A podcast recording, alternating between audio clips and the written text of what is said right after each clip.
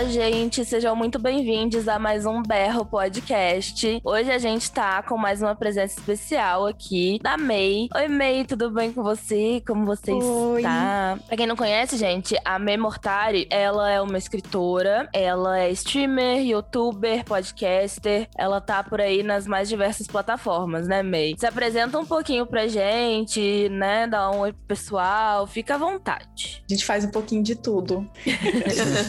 Começa a falar dos projetos, o pessoal fala, não, mas e dormir? Eu falo, às vezes, às vezes dá certo. Às vezes acontece, né? Esporadicamente. Às vezes acontece. Bom, eu comecei na internet produzindo conteúdo, na época foi lá para 2013, isso relacionado a livros, né? Porque antes eu sempre tentava fazer alguma coisa, mas era sempre mais informal. E aí eu criei junto com mais quatro amigas na época um blog que era o Chá de Prosa, que era um blog que a gente queria compartilhar nossas coisas. A gente começou bem despretensiosamente, do tipo, vamos fazer textinhos que a gente gosta e postar aqui, é, recomendar filmes que a gente gostou, fazer resenha de um livro que a gente gostou. E começou que a gente começou a fazer várias resenhas de livro. Isso foi bem na época que teve aquele boom dos blogs literários, lá para 2013, e os canais literários depois no ano, no ano seguinte, em 2014, mais ou menos, eu acho. Já tinha tido alguns em 2013, mas não era tão popular. E aí a gente acabou entrando muito nesse negócio de blog literário, fazer resenha, pegamos nossas primeiras parcerias com editora em 2013. E aí depois a gente começou a produzir vídeos. Nessa época, a maioria das meninas já saiu do projeto, que elas tinham outros interesses, acabou tendo um pouco de conflito de horários. E ficou só eu, mais uma pessoa, por um tempo, tocando o canal, que daí a gente acabou dando prioridade pro canal e deixando o blog mais de lado, porque era o que o pessoal tava acessando mais mesmo. Começamos a fazer resenha em vídeo em 2014, então. E a gente foi fazendo assim até 2019, eu acho que foi quando eu assumi 100% do trabalho relacionado ao chá de prosa. E aí continuei com o canal. Nessa época eu já tinha começado o meu podcast, que é o Booklistas, que é meu e do Lucas Esgrineiro, que também já foi booktuber do Three Dudes, que era um canal com ele, mais o Eduardo Carone e o Lucas Fogaça. E a gente tá no momento em hiato do podcast, porque o Sgrig começou a faculdade, daí ele, ah, eu não consigo, eu não consigo. Eu falei, hiato, hiato, tá tudo certo. Aquele negócio da produção de conteúdo que a gente não ganha nada mesmo, então a gente fala, vamos, vamos fazer o hiato. Não tá conseguindo, a gente Triste, faz. porém verdade. Triste, porém verdade. E no começo desse ano, eu tava conversando com a Andrea Bistafa, vocês devem conhecer, que também é booktuber, streamer e tal. E aí ela falou: ah, amiga, tá todo mundo fazendo live na Twitch agora, a gente devia fazer. Falei, na Twitch, a Twitch é coisa de gamer, não vai dar certo isso não. E eu, nossa, eu fui super cética, super cética. A André falava, vamos, vamos, vai dar certo. Aí ela começou a fazer e eu pensei, ah, poxa, é mais fácil que editar vídeo. vou fazer umas vezes, né? Na época eu tava até de férias, minha psicóloga tinha falado: olha, eu quero que você tire férias para descansar, não é para criar projeto novo. Eu falei: tá tudo bem, não vou criar projeto das férias. Voltei das férias, ela, fiquei sabendo que você tá fazendo live todos os dias. Ué, O que hora, hora, hora? Aí eu falei: não, mas não é projeto, não é um projeto, é só live. Aí ela: ah, tá, tá certo. E comecei a fazer em janeiro, é, foi super animador, assim, as lives, porque tinha pouca gente que fazia live na Twitch de literatura e acabou dando muito certo. Então o pessoal tava sempre lá participando. Atualmente a gente tá com muitos, muitos canais na Book Twitch, lá na comunidade. E, nossa, o tempo todo, se você precisa ler e você quer companhia na Twitch, qualquer horário que você abrir, vai ter alguém fazendo sprint. Tá, tá assim, tipo, cheio de gente, o que é maravilhoso, porque dá mais visibilidade pra comunidade, né? Cada vez mais gente. Uma das coisas que eu mais gosto é quando entra alguém na live, alguém que nunca participou de uma live de leitura, fala, nossa, mas o que vocês estão fazendo aqui? Aí fala, ah, estamos lendo, a gente tá fazendo sprint. Aí a pessoa, poxa, isso já aconteceu na minha comunidade. A pessoa falar, ah, legal, vou providenciar um livro, vou ler junto. Olha só que legal! Maravilhoso. A Twitch dá essa facilidade que o YouTube não dava tanto, sabe? De chegar a pessoas novas. E aí, além desses projetos, né, do, do Chá de Prosa, que tá em ato agora, porque eu tô totalmente sem tempo de editar vídeo, e o YouTube é uma plataforma muito chata de trabalhar, então eu deixei ele um pouquinho lá, mas ele vai voltar. O Booklistas, que também tá em ato. Ultimamente eu tenho feito as lives na parte da tarde durante a semana, de leitura, e às vezes uh, virei gamer também, a Twitch me convenceu, eu faço stream de games às vezes. Você joga Genshin? Que eu, Eu jogo sei. Genshin. viciada. E Overcooked. É basicamente tudo que eu sei jogar no computador também. além de paciência. É basicamente isso. Ah, e também tem o meu conto Guardiã de Ideias, que eu lancei independente no começo do ano passado, que é um conto de fantasia mais introspectivo, que é bem curtinho e tá lá na Amazon também. Inclusive, você falou do chá de prosa. Uhum. Aí no seu vídeo, 50 fatos sobre mim, lá do, do chá de prosa, você falou muito que começou escrevendo fanfics de banda. Ai, sim. E atualmente, né, a gente tem o, o seu conto disponível na Amazon, que você acabou de falar, o Guardião de Ideias. Também você tá numa produção de um livro, né? E a gente queria saber como que foi essa influência da fanfic, como que as fanfics influenciaram, assim, na sua vida como escritora? Nossa, a fanfic é uma parte muito, muito forte da, da minha vida. Eu acho que uma das partes que eu mais tenho memória da minha vida de internet era a parte da a época das fanfics. Eu participava de uma comunidade de fanfic no Orkut que chamava Fics Slash, que era basicamente qualquer chip desde que fosse LGBT. A gente era meio que nessa, nessa pegada, assim. A gente falava qualquer coisa desde que seja gay, porque na época a gente falava ah, gay, mas hoje em dia eu tenho certeza que a gente super abrangeria todas as letras Aham. da comunidade LGBT, mas isso era lá para 2006. Não se falava tanto, era meio que gay e LGBT era a mesma coisa. A gente não tinha tanto esse Era a discernimento época aí, né? do, do GLS. A época do GLS. É. É, eu sempre falo, não trate como LGBT quem te trata como GLS. Exatamente. Achei ótimo. Um beijo pros professores acadêmicos. Oi? Aquelas que jogam shade. Beijo pra essa galera Meu que tá aí até hoje falando GLS, gente. Não aguento, não aguento. Em 2021, falar GLS, o negócio tá complicado. Mas eu comecei lá e era uma comunidade que eu tinha um super carinho. A gente era muito apegado naquela comunidade. E eu fui moderadora dessa comunidade. Inclusive, a- as quatro meninas que começaram o chá de prosa junto comigo, elas eram pessoas que eu conhecia da época da Fix Slash, todas elas. Então a gente veio desse negócio de fanfic, de RPG online, é RPG de criação de personagem, que é diferente do, dos RPGs de mesa, que é basicamente, eu não sei se vocês já jogaram RPG de fórum, você escreve a ação toda do personagem. Uhum, uhum. E é uma coisa que quem nunca jogou acha esquisito. Né?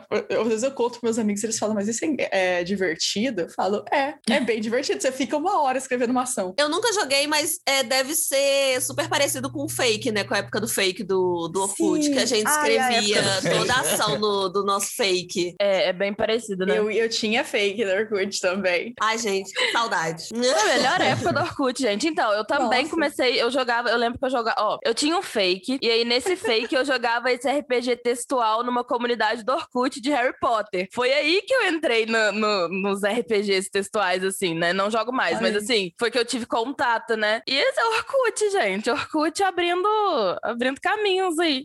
Orkut, melhor rede social já inventada, não aceito oposições diferentes dessa. Orkut era perfeito. Eu tinha fake também no Orkut. Então é, é uma coisa assim, de o personagem manda pra você, tipo, vamos sair hoje à noite? Aí você, beleza, eu vou fazer resposta. O vento bate no cabelo dele enquanto ele contempla a vida e os- o pôr do sol em frente a eles. Passa a mão pelo cabelo, pisca os olhos e responde. Eu Vamos. amo. Você literalmente narra uma história, né? Tipo, então, tudo interligado. Eu acho isso maravilhoso. É tipo aqueles exercícios de português, assim, de quinta, sexta série, que a professora fala: escreve uma frase e passa pro colega do lado, pro colega escrever a próxima. E aí, quando vai ver, sai um negócio louco. Só que isso fazendo com pessoas que estão dispostas a escrever uma história mesmo, fica muito legal. Isso é uma coisa que eu jogo até hoje. RPG de fórum. Eu e o meu agente, que é basicamente o amor da minha vida, que é o Sol Coelho, a gente tem um. A gente chama de fanfic interativa, que é o nosso RPG. É só nós dois, e assim, uns 50 personagens. E a gente fala: o que, que a gente vai fazer hoje? Ah, vamos fazer uma cena é, deles, é, sei lá, no mercado. Aí a gente faz e, e vai nesse esquema, assim, de ah, você controla tal e tal personagem, eu controlo tal e tal. E a gente vai montando a história. E a gente tá jogando isso desde que começou a pandemia. Eu acho que foi o que me segurou mais, assim, tipo, na minha, minha sanidade de época de pandemia, foi jogar essa fanfic interativa. E isso eu faço desde, olha, fanfics desde 2005 eu leio. Comecei a escrever em 2005 também. Ah, em 2005 isso eu tinha 12 anos, 12 para 13 anos. Então, a presença de, de fics é, dentro da comunidade LGBT na minha vida tá aí desde sempre. Eu comecei a ler com 12 anos, comecei a escrever com 12 anos, já logo na seguida eu já, já me entendi como uma pessoa bissexual. E, e, tipo, nunca foi um choque para mim. Foi sempre tipo, ah, ok, continuando, vamos escrever mais histórias, né? Amo. sempre foi, foi bem natural. E aí, pra eu sair das fanfics e ir pra fantasia, foi uma coisa meio que. de- do tanto que eu gostava de ler fantasia, mas quando eu era criança, criança, quando eu era adolescente, eu pensava, putz, eu não, não tenho como escrever um negócio desse. É muito difícil. Você tem que criar um mundo diferente. E aí, nesse mundo, eu ficava. Às vezes eu lia algum livro de fantasia que a pessoa tava no outro universo e falava, ah, agora ele vai comer uma maçã. E eu ficava pensando, mas a maçã é igual ao nosso? Mas é outro mundo? Por que, que a maçã é igual? Por que, uhum. que sei lá, por que, que as árvores têm a mesma cor? E isso é uma coisa que sempre me pegou muito. Então eu pensava, quando eu escrever o meu universo, no dia que eu senti que eu tenho bagagem para escrever isso, eu quero fazer um universo que seja diferente, tenha frutas diferentes, que tenha cores diferentes do nosso. Acabei indo para esse negócio, assim. Eu, eu já escrevia algumas fanfics que eram mais fantasiosas, mas na época o que eu mais escrevia era fanfic de terror. Que hoje em dia eu já não, não tenho mais pegada para escrever, não. Não, não. não sei. Era aquela coisa que é. Se fosse hoje em dia, seria muito problemático. Então, uhum. não, não tenho mais a, a, pegada de escrever coisa nessa vibe. E acabei indo pra fantasia. Mas agora eu tô me aventurando, eu tô escrevendo uma, uma história nova. Inclusive, eu comecei faz pouco tempo. Acho que só o pessoal das lives que tava sabendo e o pessoal da agência, que eu comecei a escrever um romance agora. Mas um, um curtinho. Uma história de amor. Que fazia muito tempo que eu não escrevia. Um negócio na pecada fanfic, assim mesmo, sabe? De, ah, se conheceram no shopping. De coisas meio assim. Né? fazia tempo que eu queria escrever uma coisa mais, mais leve. Porque escrever fantasia por mais que seja uma delícia esse negócio de criação de mundo, ela também é muito mais pesada de escrever, porque você tem que lembrar constantemente de todos os detalhes que você criou para o seu universo para você não se contradizer dentro dele. Isso é uma coisa que eu ainda estou arrumando na minha história, por isso que demora tanto tempo para arrumar, porque é eu e o meu agente lendo tudo e vendo se eu não descaralhei a história em algum momento e mudei a cor das árvores, por exemplo. No seu conto, você traz duas personagens femininas. A gente viu também numa entrevista que você deu que você fala da importância de ter essas personagens femininas. A gente queria saber quando foi, né, que você sentiu a necessidade de escrever, colocar essas personagens femininas como protagonistas, como principais, e se você sente isso nas histórias de fantasias, se tem esse protagonismo das personagens femininas. Nossa, para falar de personagens femininas, eu acho que eu, eu preciso comentar primeiro sobre o momento da minha vida, que foi em 2000 2019, que foi quando eu escrevi esse conto. É, eu atualmente me vejo como uma pessoa não binária, inclusive qualquer pronome tá perfeito para mim, eu não tenho nenhum problema com pronomes. Mas na época que eu escrevi esse conto, que foi começo de 2019, eu ainda não tinha esse entendimento sobre mim. Então, eu queria colocar mais mulheres no, na minha produção de conteúdo, porque majoritariamente as coisas que eu escrevia com fanfic tinham protagonismo masculino, porque era de bandas, então a maioria dos personagens eram os caras ali, tipo My Chemical Romance, The Used, Simple Plan, as bandas que eu gostava uhum. da época que eu era adolescente. E uma coisa que eu conversava muito com as minhas amigas da época da fanfic era justamente o fato de que a gente escrevia muita coisa sobre homens e dificilmente aparecia a, alguma coisa com um casal sáfico. Dificilmente. Era muito mais comum com homens, porque a maioria das bandas populares da época que tinham chips, que é LGBT lá, eram entre homens. O que tinha de, de bandas que eu ouvia com vo vocalista feminina, normalmente o resto da banda era homem também. Então não uhum. tinha muito chip. Eu pensei logo em Paramore, tipo assim, aí tem não sei se você ouvia, né? Mas assim, você trouxe My Chemical Romance aí, eu, hum, minha época emo, que vem até é. os dias de hoje. Nunca hum. deixei de ser emo.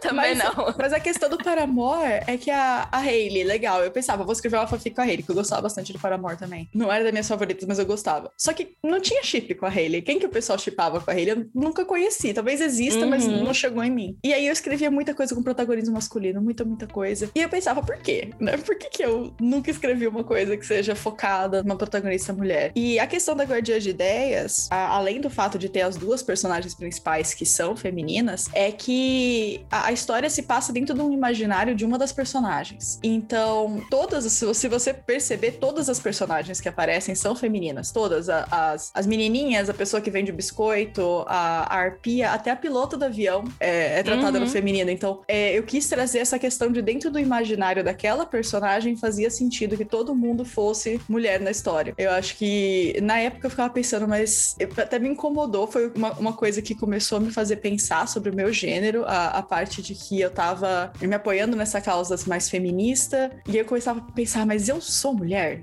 Por que, por que, que isso me incomoda tanto? A palavra sempre me incomodou, mas eu só parei para pensar nisso recentemente. Eu acho que antes eu não, não tinha tido esse insight, assim, de pensar sobre isso. Mas dentro do ponto de vista da minha personagem principal, que é a Gaia, é, fazia sentido. É, era o lugar onde ela se sentia confortável, o lugar em que todo Uhum. mundo ali em volta dela era mulher. E eu queria que fosse um ambiente confortável pra Gaia, então, é, se você for ver, não tem ameaças dentro daquele universo, porque é o, o conforto do, do imaginário dela. O máximo que tem de ameaça, né, no livro, tipo assim, que nem é uma ameaça, que até a própria Gaia entende que não é uma ameaça, são os peixes, né? Peixes. E aí eu achei, eu achei muito sensacional que ela veste, ela a Cel entrega pra ela, né, um vestido que, tipo assim, tem os peixes no vestido, sabe? Ela tava literalmente vestindo os próprios medos. É muito, é muito legal. É, outra coisa que chamou muito a nossa atenção também do conto, e agora você, como professora de inglês, pode corrigir o meu inglês, fica à vontade.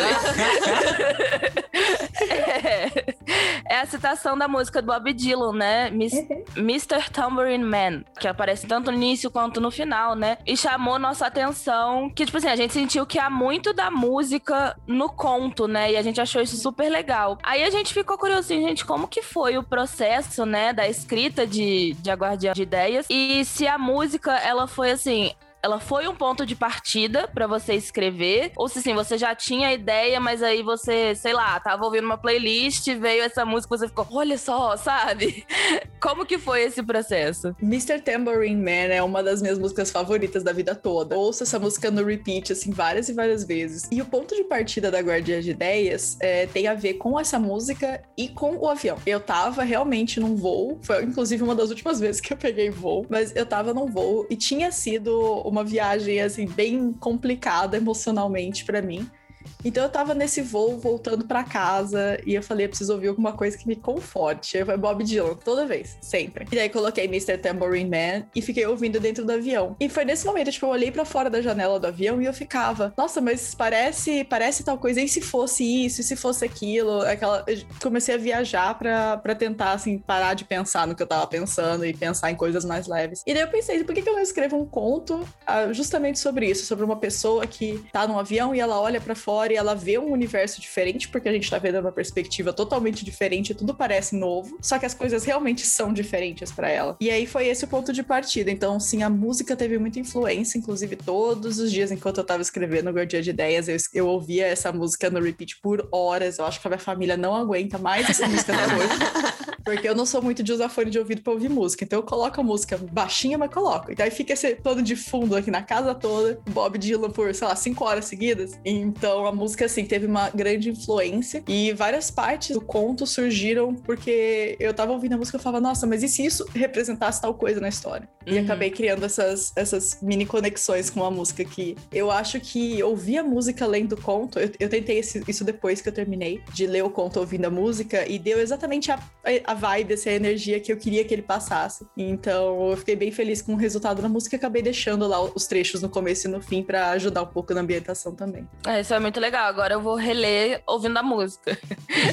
Pra é. ver como que vou, como que eu vou me sentir. Nossa, me deu vontade de ouvir a música também. De tanto que. Essa música é que perfeita. Me deu vontade. É, você sempre diz que é apaixonada por livros desde pequena, é, por causa dos contos de fadas, por causa dos contos dos irmãos Green, e modéstia à parte, sou completamente apaixonada também. Sim. Meu, meu local de fala aqui.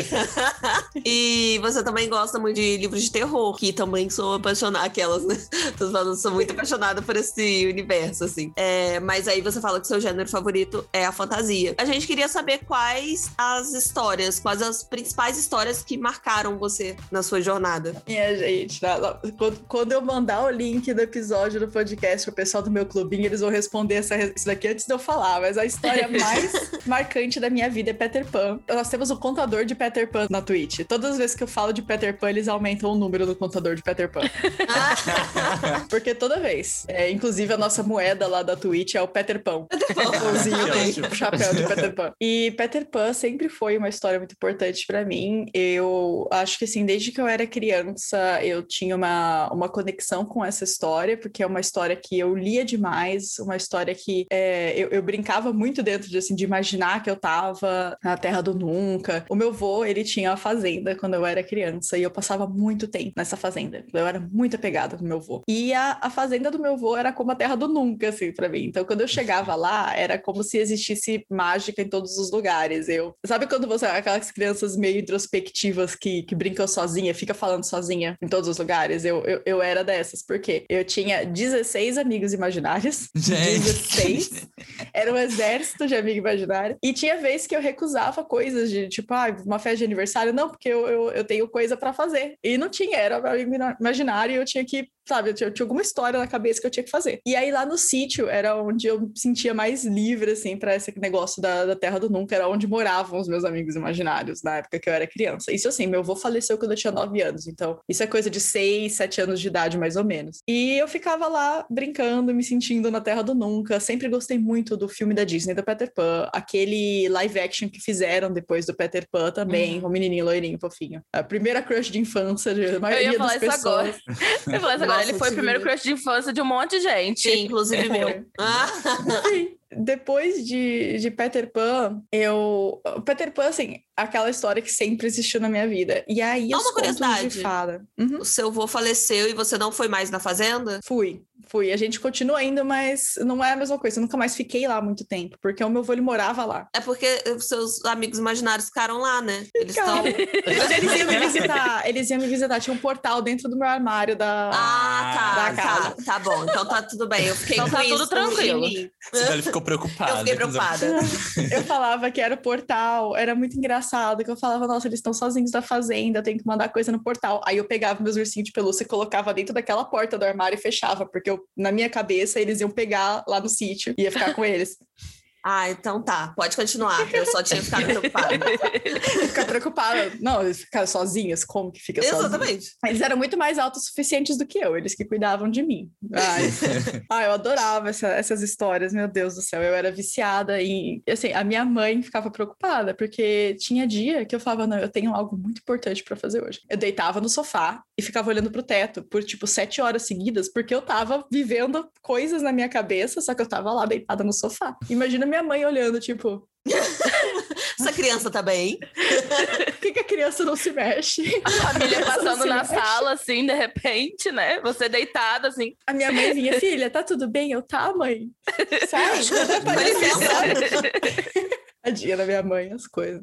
Mas é, Peter Pan, uma história muito importante para mim, é os contos de fadas. Eu tinha um brinquedo que eu amava, que a minha avó me deu, que eram umas partezinhas de madeira dos personagens de contos de fadas mais é, emblemáticos, assim, tinha a Chapeuzinho Vermelho, os Três Porquinhos, Lobo Mal, e você podia mudar as partes, tipo, tinha a cabeça, o corpinho e as perninhas de madeira, que era tipo um quebra-cabeça. Só que você podia encaixar em outra, então, tipo, eu podia fazer o Lobo Mal com a roupa da Chapeuzinho Vermelho, as pezinhas do, dos Três Porquinhos, e daí eu ficava pensando, mas que história teria esse, esse porquinho com cabeça de Lobo Mal de vestido? E aí ficava pensando nessas coisas. Então, é, esses contos de fadas mais famosos tiveram pode, um grande papel. Peter Pan, que, que era a minha história favorita. Qualquer outro conto desse estilo que a pessoa é transportada para outro universo, sempre gostei muito. Alice no País das Maravilhas, Mágico de Oz, é, todas essas histórias de, de portais mágicos. Nárnia, eu acabei não, não sendo levada tanto por Nárnia, porque eu acho que eu já era um pouco mais velha e acabei não me apegando tanto. Mas esses três, principalmente, Mágico de Oz, Alice e Peter Pan é, era o tipo de história que eu mais gostava. Então, até hoje, sempre que eu penso em escrever algo de fantasia, eu penso em portais. Portais sempre, sempre foram meu, meus favoritos. Portais para outro, outras dimensões, para outros mundos. Ah, eu adoro esse tipo de história. eu acho muito legal também. Eu gosto muito, muito, muito. Além de você trazer na sua escrita, né, personagens LGBTQIAP+, né, é, antes nas fanfics, igual você falou, né, que te participava desse, desse fórum, dessa comunidade, né, e agora no seu conto, você, é, também como leitora e escritora que faz parte da comunidade, você traz tanto no chá de prosa, quanto no seu podcast, quanto na Twitch, né, discussões que envolvam a literatura LGBTQIAP+, no, uhum. no geral, né? Como um grande exemplo é o seu projeto agora, atual na Twitch, de leitura conjunta, que eu achei incrível o nome, que é Lendo Nossas Bandeiras. Eu achei, assim, muito legal. Meu projetinho. eu tô tão atrasada nele que eu nem comecei, mas o pessoal já foi, então eu alcanço. o foco dele é ler literatura LGBTQIAP+, seja com personagens, né? Uhum. Seja do, do personagem, ou seja pessoas LGBTs escrevendo. E aí a gente queria saber, né, é, se você May, como leitora e tudo, se você se sente representada na literatura. Não necessariamente, assim, a literatura com foco Uhum. LGBTQIAP+, sabe? Na literatura no geral mesmo, como os livros que você consome e, e afins. A gente queria saber se você, você se sente representada, sabe? Nossa, ah, uma, per- uma pergunta difícil. Por muito tempo eu não senti. Por muito tempo eu lia fantasias que eu gostava muito do universo, mas eu não me sentia nem um pouco bem-vinda naquele mundo. E isso me frustrava um pouco. Um dos livros que eu vou dar de exemplo disso. Inclusive, alguma coisa que eu gostaria de conversar com o autor um dia, se eu tiver a chance, porque é uma pessoa que eu sempre gostei muito do trabalho, mas eu acho que na questão da representatividade falha um pouco. Eu nunca li nada dele que tivesse muito, que é o Eduardo Spor, que é um autor brasileiro de fantasia. E ele escreveu A Batalha do Apocalipse e também a trilogia Filhos do Éden, que eu gosto muito do universo, é um universo de batalha entre anjos e demônios, que é algo que eu sempre gostei demais de ler. Personagens maravilhosamente doidos. E eu, eu amava esses livros. Só que, ao mesmo tempo, eu pensava, poxa, mas eu não me encaixo nesse universo. Não tem ninguém ali que pareça comigo, sabe? Porque todos os personagens do Eduardo Spor, eles são bem nessa eh, essa caricatura que a gente tem de personagem de fantasia, que é o cara fortão, o escolhido, sabe? Aquele que tem todos os poderes do universo que vai, por enquanto ele acha que ele não tem, mas vai acontecer alguma coisa que vai dar para ele essa força e ele vai derrotar o mundo. E a gente tem a- as mulheres que são tipo super lindas e elas são meio que o interesse amoroso do protagonista. Hum. E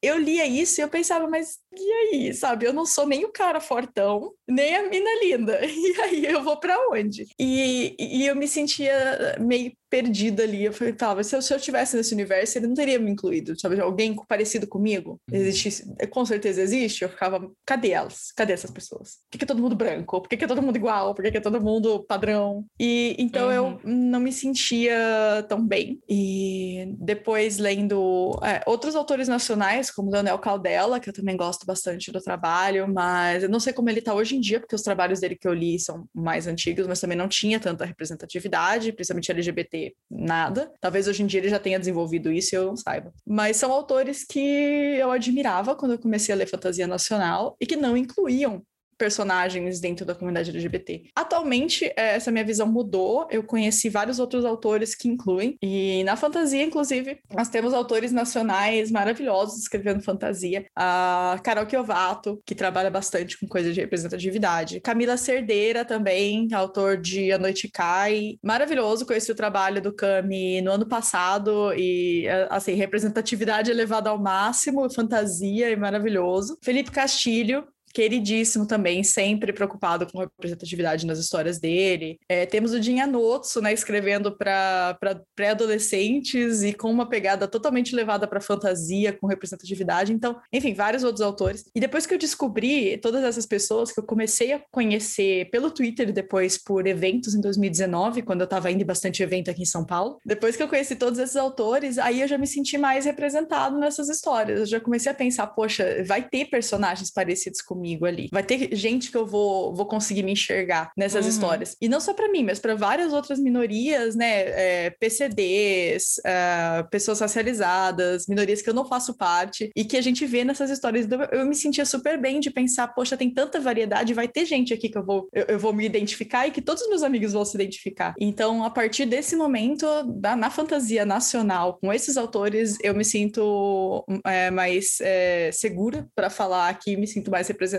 Ah, esqueci um dos principais, que é o Eric Novello, que escreveu Ninguém Ser Herói, e me senti muito parte daquela história. Então, assim, tudo para mim. E no internacional, eu acho que o livro que eu me senti mais representado foi o primeiro livro da série Crianças, alguma coisa. Mas o primeiro livro chama De Volta para Casa, é da Shanna Maguire. É maravilhoso. A protagonista, ela é Ace, e aí dentro da história tem um menino trans, tem pessoas racializadas, tem é, LGBT de vários tipos, e é um livro tão curtinho e ela colocou tanta representatividade que eu acho que é aquele negócio de que não tem desculpa. Às vezes o pessoal fala, ai, mas a minha história é muito curta, não dá tempo de colocar. Dá, claro Uhum. que dá. Olha ali.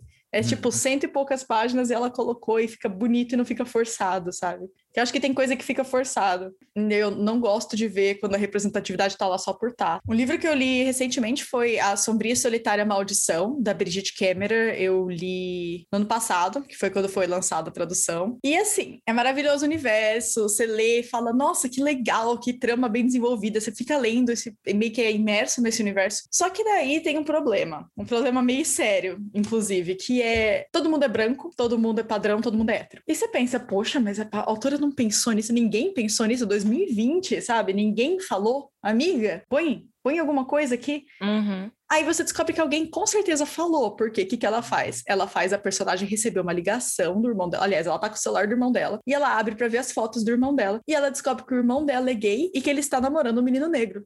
E é isso, essa é a representatividade que ela colocou na história, entendeu? É o irmão que nem aparece quase na história e o namorado Uhum. dele. E isso ficou tão forçado pra mim que eu fiquei até chateada. Ela deve ter pensado assim: ai meu Deus, já tá pronta a Preciso história, pôr. eu tenho que colocar alguém aqui. Onde que eu vou Pois pôr? é. É, e daí ela resolveu, tipo, vou resolver tudo isso com dois personagens. Todos os meus Ah, problemas eu- resolvidos. Eu ia E- lançar um shade aqui, eu ia falar É. pra você, tipo, colocar o Dumbledore gay, assim, do nada, sabe? E, tipo, ninguém nunca falou e tal, É, e nunca, de repente... nunca deram coisa indício. Muitas informações. Ele é gay, mas, gente, ó... Sigilo, Nossa sigilo, Senhora. ninguém fala disso, nem ele. Pelo menos a Bridget colocou com todas as palavras que é. Então, assim, pela representatividade, a Bridget Quebra já fez mais do que a J.K. Rowling, mesmo. E, ai, gente, esse negócio de Dumbledore gay, acho que é um dos assuntos que me deixa mais, mais, mais puta, sabe? Eu não me aguento com isso, porque na época que saiu o primeiro boato de, de Dumbledore gay, primeiro, não tem. Eu li aquele livro cabeça pra baixo, ao contrário, todos os jeitos, não tem. E eu ficava, gente, não é possível, eu sou o maior viado que eu conheço, sabe? Eu, ia ver. Se tivesse, eu ia ter visto. E aí não vi. E eu a gente se "Ah, não. identifica na hora, né? E aí é o importante da representatividade, que a gente na Uhum. hora, ou que sei lá, o que para algumas pessoas pode passar como um detalhe pra gente, não, a gente a gente se apega naquilo ali, né? A gente segura ali e fica, olha isso que legal. É, meu gaydar não apitou. Não, não. Não. E ainda por cima, ah, na época, minha mãe veio brigar comigo e falou: ah, você tá recomendando o livro gay pro seu irmão que tem 10 anos. E eu, tipo, Ah, Meu Deus, gente. eu fiquei Essa é assim. nova. Essa é nova. livro gay. Porque assim, Eu fiquei sabendo assim, minha mãe chegou e falou: Você tá recomendando livro gay pro seu irmão? E eu, primeiramente, qual o problema? Segundamente, qual o livro? Ela, Qual livro que eu quero ler Harry? Potter. Aí eu, pera, do que que você tá falando? Aí ela, que Harry Potter tem personagem gay, você nunca tinha me dito que tinha. E eu, tipo, Tem? que eu nunca vi? Onde que tá isso? Aí a minha mãe, me, tipo, me mostrou, tava passando na TV falando que a J.K. Rowling tinha dito isso. E aí eu, tipo, ô J.K., você me causa problema e ainda nem colocou o negócio na história, sabe? Não tá lá. Pois e eu ainda é. tomei bronca. Pois é, gente, Ai, essa é nova, Harry Potter como livro gay, porque eu sempre vi, tipo assim, livro do diabo, sabe? Porque Até tem aí tudo bem, magia. aquelas, né? Até aí Essas coisas da TV, assim, começo dos anos 2000, meio dos anos 2000, eu só, só servia pra tomar bronca. É, Yu-Gi-Oh! eu tomei bronca porque era demônio. E aí, Ah, minha- eu também. aí Mas mãe, a gente nem vai na igreja, a gente nem é religioso. Por qual... O que, que você tá fazendo, mulher? a minha mãe, ela via na TV e ficava desesperada. Eu não sei o que, que ela assistia. O Vitor tomou bronca por causa de MTV, né? Ai, gente. Minha família cismava que MTV era coisa assim, só de viado. Aí lá fala, Vitor, o que você tá assistindo esse programa? Proibido. Vitor tá assistindo coisa de viado, Vitor. MTV é coisa de viado. Significa muito viado, MTV, daquelas. Adolescentes dos anos 2000 esperando o episódio do Beija-Sapo gay. Nossa, foi um marco. Foi. Agora a gente chegou no momento, no berro que a gente tem, que é o momento de berrar mesmo, de você falar o que você quer. É o momento que a gente dá a fala pro convidado pra ele se pronunciar, falar o que gosta, o que não gosta. Pode soltar a voz. Que susto, eu achei que, eu achei que era pra berrar. Eu falava, mas eu vou acordar todo mundo nesta casa. Assim, mas se quiser também fica à vontade, seu momento. Tem gente que vem e berra, literalmente. Ah, gente, se, se, eu- se eu berrar aqui, a gente vai ter que aguentar a ida do meu irmão. Ele tá aqui do quarto do lado dormindo. Ele berra coitado. também, ele vem berrar. Ele vai Chega- chegar chega gritando. uma coisa que eu, que eu fico indignado é com. Eu vou, vou conversar aqui com a galera que acompanha canais literários, a galera que acompanha lives na BookTweet, porque eu vejo muita gente falando, ai, porque parece que é sempre a mesma coisa, ai, mas todo ano é a mesma coisa. Porque a maioria das pessoas assiste os mesmos canais só todos os anos, né? E, e aí, uma coisa que eu queria levantar para as pessoas é se vocês estão assistindo canais de, de minorias, quem, quem que vocês acompanham? Né? Se, se, se alguém chegar para vocês e falar, ah, me recomenda aí produtores de, de conteúdo literário dentro de determinada minoria, você vai saber recomendar? Ou você vai só recomendar aquele que todo mundo recomenda e aí você entra no bonde, sabe? É, eu não gosto quando pego um dos meus amigos como Tolkien, quando chega tipo, ah, essa daqui é a pessoa que todo mundo vai recomendar quando pedir indicação disso. Essa aqui é a pessoa que a gente recomenda quando pedirem isso. A gente tem que ter uma, uma gama maior de, de uhum. pessoas para recomendar. Tem tanta gente por aí produzindo conteúdo que não é visto. E tantos amigos meus todos os dias lá, assim, penando para ganhar visibilidade, sendo que tem muita gente que tá assistindo mesmo o canal todos os dias e não, não dá uma passeadinha lá. Às vezes um canal tá, tá, tá no sprint, deixa eu ver o que, que o outro canal tá fazendo, deixa eu procurar um canal novo. E eu vejo que isso falta às vezes. Então, a, a, representatividade e a diversidade de produção de conteúdo, ela começa da gente, né? Não, não vai surgir do nada ali uma pessoa super famosa que seja dentro da minoria que, que a gente quer ver. Então, para isso acontecer, a gente tem que dar visibilidade para os pequenos produtores de conteúdo para que eles possam crescer ali e trazer mais representatividade dentro da produção de conteúdo literário na internet. Hoje em dia, eu vejo muita, muita, muita gente de minoria, mas uma, uma coisa que me pega, assim, é, em mim mesmo, mesmo é a falta de visibilidade para produtores de conteúdo literário trans. Então, muito pouca gente, muito pouco, inclusive de canal. Gente, falando em canal, eu conheço. Bom, tem, tem eu, tem a, a Agatha, que é a drag queen, que faz é, resenhas também, maravilhosa. E tem o Charlie, e é isso, sabe? É, é, é, é a uhum. gente. E eu não conheço mais. E toda vez que eu falo, gente, alguém me recomenda, por favor, um produtor de conteúdo literário trans, é sempre os mesmos. Então eu, eu não consigo saber se, se realmente está nessa falta de, de pessoas trans produzindo conteúdo literário, ou se as pessoas simplesmente não conhecem e porque elas estão sempre recomendando as mesmas pessoas. E a gente tem números muito baixos tanto eu quanto o Charlie, uh, não sei tanto quanto a Agatha, que eu não tenho tanto contato com ela, mas eu e o Charlie, assim, todos os dias tentando produzir o conteúdo e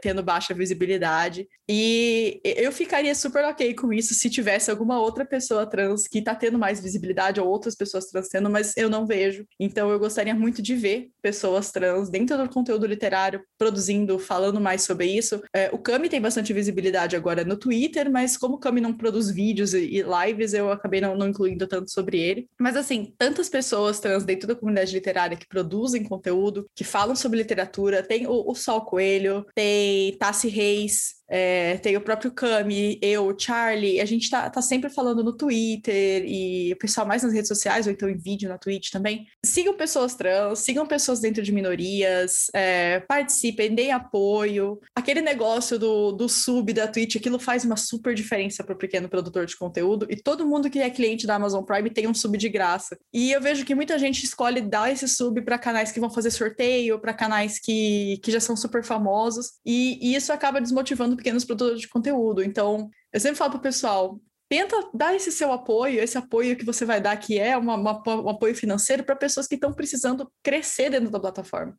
Não para as pessoas que já têm muito apoio. Eu sei que é muito legal querer participar dos sorteios que as pessoas que têm muito apoio conseguem fazer, sortear Kindle, sortear tablet, sei lá, porque elas têm bastante apoio e conseguem fazer essas coisas, mas aí os pequenos produtores de conteúdo que não têm como fazer esses, esses sorteios enormes, acabam não conseguindo crescer na plataforma. E se eles crescessem, talvez depois eles começassem a fazer também esses sorteios.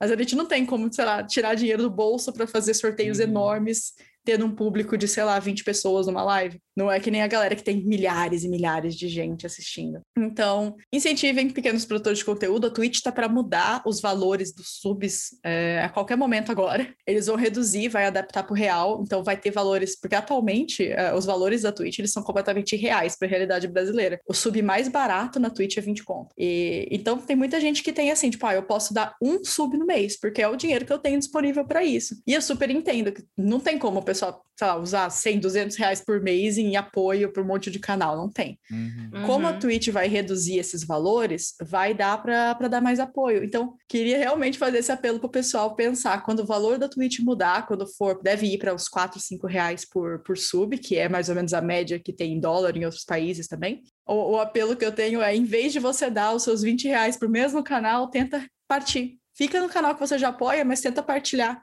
em outros canais menores também, para você tanto apoiar os produtores grandes que você gosta, quanto apoiar os produtores pequenos que precisam crescer na plataforma. É isso. Acho que era isso que eu queria falar. Ah, então vamos. Já vamos emendar, que a gente tem outro momento chamado urro, que é o momento da indicação. Aí você pode usar para você indicar qualquer coisa, basicamente. Uma música, um criador, um Instagram. Indica pra gente. Eu vou começar indicando um criador que é ah, um dos amores da minha vida. Eu sou do clubinho dele, sou apaixonada por ele. Ele ganhou o verificado da Twitch essa semana, tá chique pra caramba, que é o Alec do Umbucaholic. Ele é maravilhoso, gente. O Alec, ele tem o canal dele no YouTube, ele tem as lives dele na Twitch, ele tem a comunidade dele no Discord, que o pessoal tá sempre fazendo chamada. Inclusive, eu fiquei até duas da manhã lá conversando com ele, jogando Genshin. Então, super recomendo o trabalho do, do Alec. Ele faz você se sentir super em casa. É, eu acho que, é, sabe essas pessoas que nasceram para produzir conteúdo? Eu acho que o, o Alec é uma delas. Porque eu vi ele, assim, numa conversa com um monte de gente. E aí a pessoa fala, ai, a minha cachorra tá, tá latindo aqui. E aí ele, você acha que a casa é sua? A casa é da Sophie. E sabe, você se sente tão acolhido, você fala, meu Deus, ele sabe o nome do meu cachorro, ele sabe o nome de tudo. Eu falando, gente, meu gato tá aqui. Ele, o Lucinho é impossível. Eu falo, gente, memória, sabe? Ele sabe o nome do meu gato, ele sabe o nome do cachorro, da, da moça. Então, assim, o Alec é maravilhoso. Dou muita risada com, com ele. E a produção de conteúdo dele super necessária também. Os vídeos maravilhosos, resenhas maravilhosas, lives divertidas. Então, super recomendo o trabalho dele. É,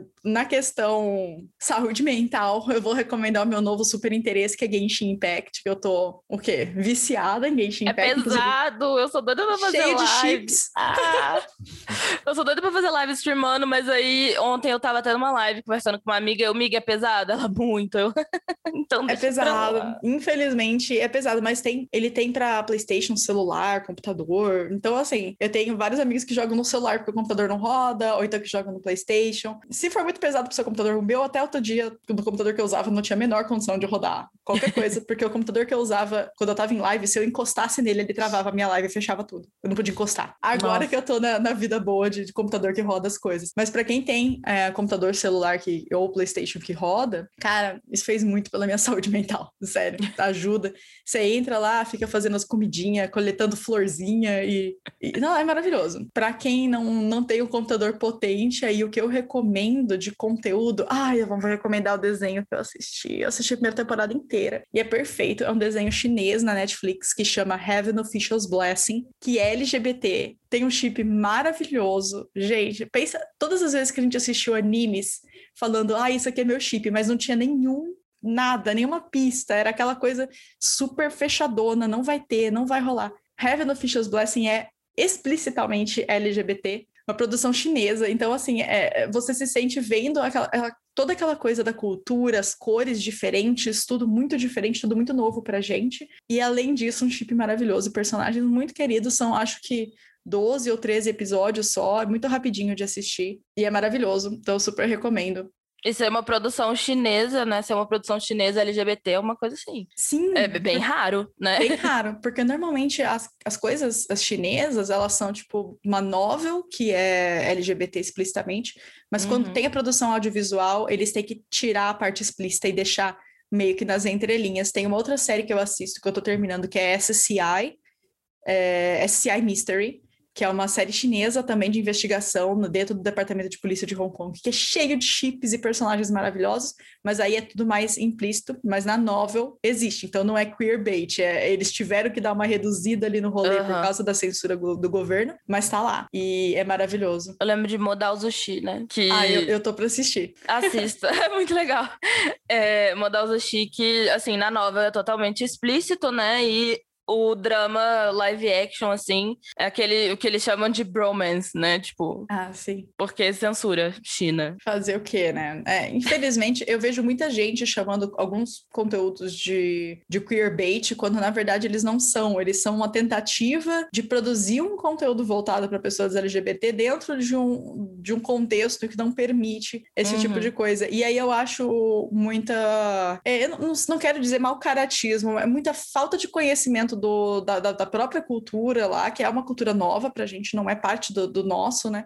Chamar de queerbait, sendo que a gente não conhece o contexto social do, do lugar, eu acho um pouco pesado. É, eu imagino que as produtoras, é, do, no SCI, por exemplo, eles têm algumas cenas que deixam claro, por exemplo, no livro, você no, no livro eles se chamam, os personagens principais se chamam de, de gato e rato. E isso não é colocado na série de jeito nenhum, só que tem uma cena curta da série que mostra a pantufa dos dois, um do lado da outra, e é uma pantufa de gato e uma de rato. Uhum. Então, assim, eles tentaram colocar lá uns, uns elementos pra galera que conhece a história saber que, que tá ali, só que eles têm que deixar de uma forma implícita, porque senão não passa, né? Então, ver que o Heaven conseguiu passar disso uma produção. Eu acho que a Netflix meio que bancou essa, peitou esse negócio aí para fazer rolar. E é muito legal e ele é super, é, super possível de assistir com criança, inclusive, é super leve, é, não tem assim nada muito absurdo, é um, é um desenho que dá para assistir com criança, dá para assistir com adolescente e que traz aí uma, um chip muito fofinho e vale muito a pena mesmo. Eu fiquei triste quando acabou, chorei. May, fala suas redes sociais, onde a galera pode te encontrar, onde, quando, como. Fala pro pessoal para que para quem não te conhece, passe a te conhecer. Majoritariamente, assim, meu tempo eu fico no Twitter. Eu tenho Instagram, mas eu não gosto do Instagram, e não consigo. Eu já tentei produzir conteúdo, já tentei ficar no Instagram, eu não consigo, eu não gosto daquela rede social. Então, às vezes eu dou uma passada lá, converso com o pessoal, às vezes posto alguma coisinha e saio. Onde eu mais fico é no Twitter mesmo. Meu Twitter é @meimortari, M A Y Mortari com i no fim. Esse arroba é o meu arroba do, da Twitch, é o se você me procurar assim no YouTube, você acha, no Instagram também. Então, todas as minhas redes sociais são, são May Mortari. Onde eu mais estou é no Twitter. É, na Twitch, na parte da tarde, eu faço lives de segunda a quinta. É, a gente fazia todos os dias, atualmente por conta da MLI, que esse ano eu não estou participando, porque não, não tinha condição, não, não tá rolando. É, mas por conta da MLI, eu dei uma reduzida no número de lives, porque tá rolando muita live de literatura, bastante, para o pessoal não ficar tão perdido onde assistir. Eu tô fazendo duas, é, de segunda e de quarta. Pode ser que altere, mas normalmente às três da tarde, por volta das três da tarde na Twitch. E de sexta-feira a gente chama de live da patifaria. A gente começa um pouco mais tarde, não tem hora para acabar e a gente decide o que vai fazer. A gente lê um pouquinho, a gente joga, a gente conversa. Ontem o pessoal tava me ajudando a é, escolher fone de ouvido para comprar. Então, assim, eu fui, a eu gente tava. mais conversando. tava lá. E então na Twitch, à tarde, é, a gente tem o nosso servidor no Discord, onde a gente tem bate-papos é, em que a gente fala, a gente troca receitas, a gente tem o bate-papo de Genshin Impact, que é novo, a gente está sempre lá. A gente tem bate-papo para falar de, de fitness, para quem precisar de um apoio, aí falar, tipo, ah, a gente comecei um desafio novo aqui, tô tentando fazer caminhada, a gente dá um incentivo, a gente come, conversa com a pessoa também. É, tem vários, tem foto de pet, tem o chat geral, tem canal de voz que a gente fica conversando às vezes. Então, o servidor do Discord é bem legal. Esse eu não consigo passar porque o link é super complicado, mas se você entrar lá na Twitch, ele tá no, nos links embaixo da live. Então é só ir em twitch.tv barra meimortari e aí vai ter todos os links lá. Tem grupo no Telegram da leitura conjunta. E esse semestre é o terceiro semestre da nossa leitura conjunta. Nós estamos indo para o terceiro tópico. Nosso primeiro foi é, leituras clássicas, o segundo foi Volta ao Mundo em Seis Livros. E agora a gente está entendendo no Lendo Nossas Bandeiras, que a gente até comentou. É, nesse primeiro mês agora, que, que é julho, acho que esse podcast já vai, vai ao ar no fim de julho, então deve estar para rolar a live de discussão de Vermelho, Branco e Sangue Azul, que é, foi a leitura agora de julho. Então, quem quiser conversar sobre essa leitura, se você já leu o livro, se você quer conhecer um pouquinho da história, é só procurar pela gente lá no Telegram e ver quando vai ser a live de discussão. E em agosto nós vamos ler Devassos no Paraíso, do Trevisan, que é um dos livros mais importantes, assim, falando sobre a história LGBT no Brasil. É um livro grossão. Um livro enorme. Eu falei Ele pro é pessoal, eu falei, olha, gente, vocês vão votar, tem um livro que é gigante, tá? Presta atenção. O pessoal votou, eu falei, caramba, vocês quiseram um livro grande? Aí, Era aquele? Eu falei, ninguém vai pesquisar?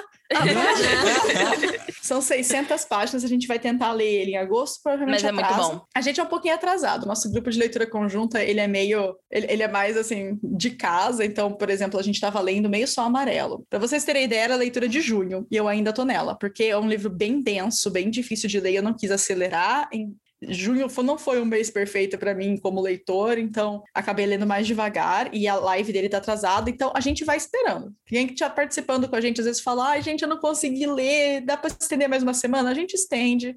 Lá é, é- não, não, não gosto muito de, de prazo de leitura, então a gente vai meio que no feeling. Então, quem quiser participar está super convidado. A gente vai ler vários livros LGBT esse semestre, tanto de autores nacionais quanto internacionais.